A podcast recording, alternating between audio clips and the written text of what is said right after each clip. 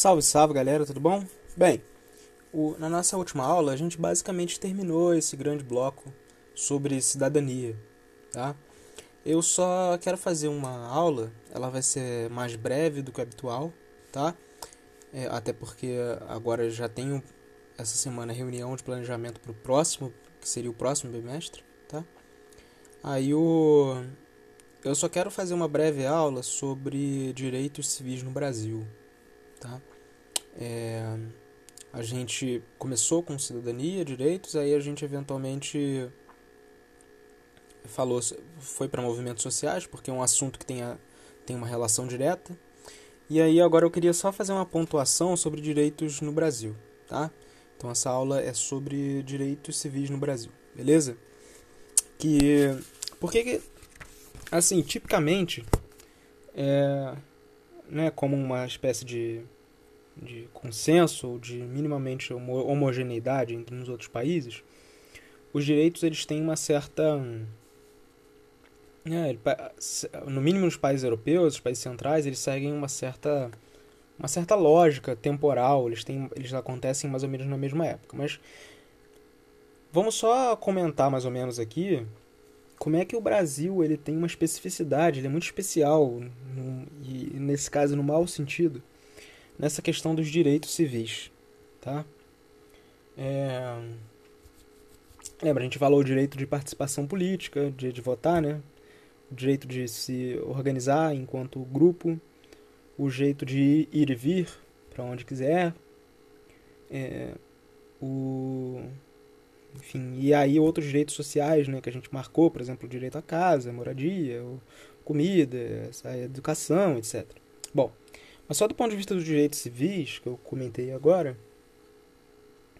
é, o Brasil ele é muito particular. Porque você imagina, até uma, uma final do século XIX, no Brasil vigorava a, a escravidão. Então você imagina que você tinha uma maior parte da população era escrava, era africana, né, trazida, né, da África. E o e basicamente essa sociedade não tinha direito, né, essa, esse conjunto de pessoas. Eles eram, na verdade, não cidadãos, por excelência. Né? Porque.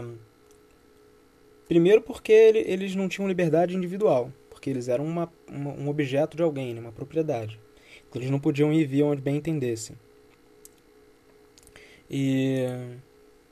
Eles não, não eram pessoas, né, nesse caso. E o e o resto da população, que não era escravo, né? Então a, gente, a maioria da população não tinha, mas o resto da população não tinha nada garantido por lei que, que garantisse, por exemplo, é, os, o direito a voto, por exemplo. O que vai acontecer muito mais tardiamente. Tá? Então, meados do século, do século XIX, é, o, você, enfim, algumas pessoas podiam votar, mas nesse período todo do século XIX, né, como vocês podem lembrar bem da, da, da, das aulas de história, o voto ele era única e exclusivamente para pessoas que tinham uma determinada renda. Então eu tenho uma estatística aqui, se vocês observarem as eleições parlamentares, né, de 1886, ou seja, ali é, final do 19, é, mais ou menos na mesma época do fim da escravidão, você tinha 100 mil eleitores, ou seja, 0,8%, menos de 1% da população brasileira que votava. Porque à época você tinha que ter 200 mil réis né, de renda e você não podia ser analfabeto, então isso excluía a maior parte da população. Então veja bem, eu, tô, eu só estou narrando aqui pra gente que na maior parte do, do tempo em que, lembremos-nos lá, né, desde o século final do século XVIII, nos países europeus, né, na França, a princípio, você tinha uma série de direitos garantidos na, na numa carta, né, numa, numa lei. É, aqui no Brasil já era muito diferente, né? até o final do século, isso lá no século XVIII, o Brasil passa um século inteiro sendo o último país, né, não sei se vocês sabem disso, a abolir a escravidão. Então, o país mais atrasado desse ponto de vista do mundo. E basicamente o último país a em um país que basicamente excluía, né, ao longo de um período que vários outros países já faziam de seus membros, né, de seus, das pessoas que habitavam lá, cidadãos, no sentido como a gente compreende hoje, era um país onde até o começo do século XX, uma parte da, da população era não tinha direito de escolher os representantes, por exemplo, ou de ir e vir. Tá lá no final do XIX, com, com o fim da escravidão. E o Brasil ele tem carrega essa marca, né, gente? É, obviamente isso não, não é da minha competência falar, mas o, o Brasil ele tem essa, essa questão de que basicamente a maior parte da sua história é, é uma história onde os seus, os seus pertencentes, né, os sujeitos que habitam nesse país não têm direitos civis na mesma forma que outros países. Por exemplo, o, se vocês forem avaliar que lá em 1886, ou seja, quase 1900, o, você tinha uma, uma só 0,8% da população votando, é, lá em 1893 foi 2% e em 1930 5%. Veja bem, então até 1930 5% votava.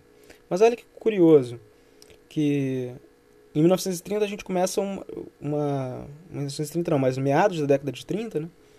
você começa um período de uma ditadura aqui no Brasil, ditadura do Estado Novo, varguista, onde, onde você não tinha eleições também. Você tinha uma série de restrições de direitos civis, como por exemplo é, liberdade de imprensa não existia, ou seja, que é um fundamento das democracias, é, de liberdade de organização partidária. Vários países foram é, foram caçados, tá?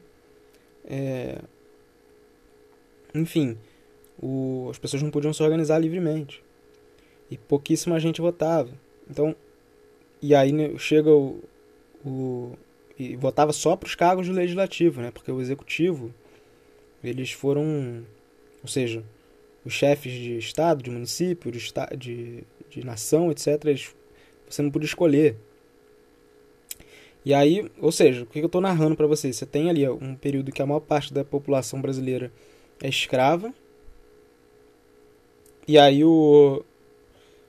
Enfim, no período em que ela não é mais escrava, ela não pode votar ainda. Né? A gente pode eventualmente discutir melhor essa questão de escravidão, etc. Mas, assim, contando legalmente, né? Se a população já não escrava, não pode votar. E aí, mas tem eleições, mas com uma parcela pequeníssima da população. E aí, logo, logo em seguida, em em, em meados da década de 40, né? Em, desculpa, meados da década de 30, você tem uma ditadura sendo implantada, né? Que se, que se prolonga até 1945. E aí você tem, é, de 1945, um período de menos de 20 anos, né? um período de 19 anos, onde você tem uma democracia da forma como a gente entende aqui, e depois retorna a ditadura de novo, com a ditadura de 64 né, onde vários direitos civis e políticos foram restringidos. Não sei se vocês já tiveram essa aula, mas muito possivelmente tiveram. A partir de 64, o governo começou, o governo militar né, na época, né, a partir de 64, começou a criar umas coisas chamadas é, atos institucionais, que basicamente eram uma, atos que faziam uma lei do nada. E aí essa, enfim, o primeiro ato institucional, que ele foi chamado de AI-1, de 9 de abril né, de 1964, caça por 10 anos os direitos dos, dos líderes políticos e de vários militares, de vários sindica, é, sindicalistas, vários intelectuais, força a aposentadoria de vários funcionários públicos, civis, civis e militares. Logo em seguida, no AI-2, né, em 27 de outubro de 1965, o governo é, resolve abolir a eleição direta para presidente da República e aí extingue todos os partidos políticos e coloca um bipartidarismo, ou seja, só dois partidos estavam valendo. Em 68, né, que aí é o, é o ponto mais alto, no sentido negativo, né, do, das ações do governo militar, ele extingue, ele começa o processo de cassação, que tinha sido começado lá no AI-1, e suspende uma série de direitos políticos e com o ato mais representativo é abolir o habeas corpus. Para quem não sabe, habeas corpus é o direito de você responder em liberdade caso você seja acusado de alguma coisa. Então, basicamente, as pessoas podiam ser presas a hora que quisessem. Não tinha razão. Não precisava necessariamente você ter um, um, um julgamento para ser preso. Você ia lá, o cara queria te prender, te jogava na cadeia. Eventualmente você podia ter um, um julgamento, mas muita gente desaparecia assim, porque você podia prender as pessoas sem necessariamente elas estarem serem culpadas. Então, pelo simples fato delas serem acusadas, você já tinha justificativa legal para poder prender. Então você imagina, né? Você teve lá a maior parte da, da situação o, do Brasil, a maior parte da população era negra, é negra ainda, né? A gente sabe que 51% da população brasileira é negra, ou preta ou parda. É, essa população não, não votava, era objeto, né? E dos que não eram escravos, você tinha que ter uma renda enorme para a época para poder votar, então não votava. Mas essa população é, negra ela não tinha direito de, de liberdade, não podia ter propriedade, não podia fazer nada, podia sofrer todo tipo de punição. E o e aí você tem um período de relativa liberdade, assim, entre aspas, né? Porque a população negra ela é liberta, mas você ela não tem com que ganhar a vida e muito e, tipicamente voltava a trabalhar nas mesmas condições que que estava enquanto escravo, né, recebendo um salário ínfimo, mas de toda forma não era legalmente mais propriedade daquele senhor. É... E aí o, o e aí, mas mesmo aí depois, enfim, mesmo assim não podia votar. E aí fica sem votar a maior parte do tempo, até que meados da década de 30, uma ditadura, abole-se vários direitos civis, direito a voto de novo. Aí você tem um período depois, lá a partir de 45, de menos de 20 anos, 19 anos de democracia e volta para uma ditadura de novo. Onde basicamente que se estende né, até a Constituição de, de, 80, de 88, né, com o governo Sarney. Apesar de você já ter uma abertura mais ou menos por volta de 78 pouco, um pouco é, mais brando do que atualmente, porque o habeas corpus vai sendo restabelecido nessa época. Mas mesmo assim, o direito a eleger, por exemplo, quem você quer que governe, não era garantido. Então, e aí, só em 88, ou seja, em 64, 88, 24 anos. Então, se vocês forem analisar, a gente está, enfim, considerando que a maior parte da história do país vigorou a escravidão, né? desde a transformação disso aqui numa, é, numa colônia exportadora de açúcar até o, o hoje em dia, né, básica, até, enfim, até o fim da escravidão, você teve é, pessoa, a maior parte da população não tinha direitos, né, nenhum, né, porque era propriedade, não era cidadão, era propriedade de outro cidadão. E o e aí depois que isso acaba, né, essa maior parte da população supostamente vem se tornar livre, uma série de, de movimentos históricos coloca o Brasil dentro de uma circunstância onde uma parcela significativa dos direitos civis, né, de organização, de, de, de voto, de, é, enfim, de não ser preso injustamente, ter um julgamento, etc., são caçados e só voltam no final, em 88. Então você imagina, né? Você tem, se você for avaliar realmente a história do Brasil, né? É, era uma, uma história em que basicamente a democracia e o, o Estado que a gente chama Estado democrático de direito, né? Um, uma situação em que os sujeitos têm garantias legais, eles não podem ser presos justamente, podem eleger, eleger seus representantes, podem ir e vir, podem se organizar como bem entendem com qualquer pessoa, pode chegar em casa que quiser, etc. Enfim. Essa situação é uma situação que é exceção no, no Brasil. Assim, ao contrário de outros países, né, o Brasil ele tem essa particularidade de que desde o seu período imperial, passando por, pela República, a, a garantia de direitos civis ela é uma exceção. Tá? Bom, então basicamente para gente, a gente ficar em, ter em mente né, que essa, em relação lá com os movimentos sociais, que essa democracia, mesmo com todos os seus problemas, capenga do jeito que é, ela não é garantida. Né? Então não é uma coisa natural, não está inscrita na, na lei da natureza, mas depende de quem comanda, né? de quem tem poder, do jogo de forças, de quem está a favor do que, mas ela pode acabar. Né? Ela, ela não é nada garantido, excepcionalmente de forma que por algum poder divino. Né? Quem determina se tem democracia ou não é o próprio povo, a partir da forma como ele se organiza e como demanda esses direitos. Né? Então, só para assinalar a importância dos movimentos sociais, já que é através dessa, desse pressionar constante do Estado para que esses direitos sejam garantidos ou que eles não sejam removidos, que você pode ter uma situação de mínima, é, de mínima condição democrática.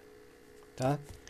Bom, é, é claro, né, a gente não pode achar também que a gente vive numa democracia em que todo mundo tem direito iguais, etc, etc. Mas naqueles quesitos que eu assinalei, né, mínimos, né, de, de voto, de direito de vir, etc, esse tipo de coisa ele não é garantido e no Brasil é mais do que exceção. Ok, galera? Então, só, só para acabar isso, a gente já acabou aquele nosso, o nosso tema grande de cidadania. E aí agora eu vou fechar as notas lá, tá? Então, só para dar um aviso para vocês, eu não vou prejudicar ninguém que não pôde eventualmente acessar. Então, aqueles que estão escutando, por favor, conversem com seus colegas. Eu vou manter uma, uma nota que seja é, que a, a, a coordenação aceite, que ao mesmo tempo não reprove ninguém, não, e mas é claro aqueles que participaram e que fizeram os exercícios, escutaram as aulas, eu vou eu vou recompensar, é, obviamente, proporcionalmente ao que, ao que fez. Tá? Eu não vou deixar com que também você não tenha, você tenha feito trabalho à toa. Beleza, galera? Então fiquem bem, Botei um avisinho lá no quadro, caso vocês queiram falar comigo à noite, vou estar disponível também. Porque eu falta uma aula não consegui, lembra? Deu um problema no meu tablet, eu avisei para vocês. É, avisei depois, né? Enfim, fiquei incomunicável, mas aí eu vou disponibilizar um tempo a mais caso vocês queiram tirar dúvidas. Show de bola? Beijinho para vocês, fiquem bem e até breve.